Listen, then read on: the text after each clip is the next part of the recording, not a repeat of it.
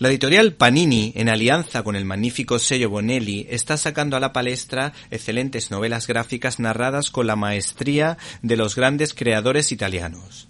Hoy les presentamos Monolith, escrita por Roberto Recchioni y ilustrada por Mauro Useo y Cecotti, más conocido con el sobrenombre de LRNZ.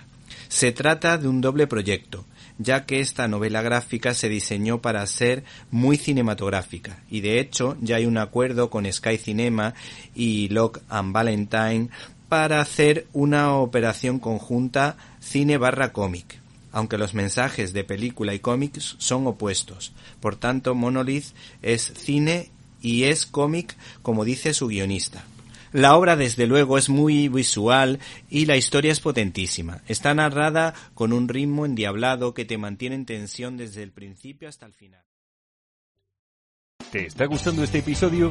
Hazte fan desde el botón apoyar del podcast de Nivos.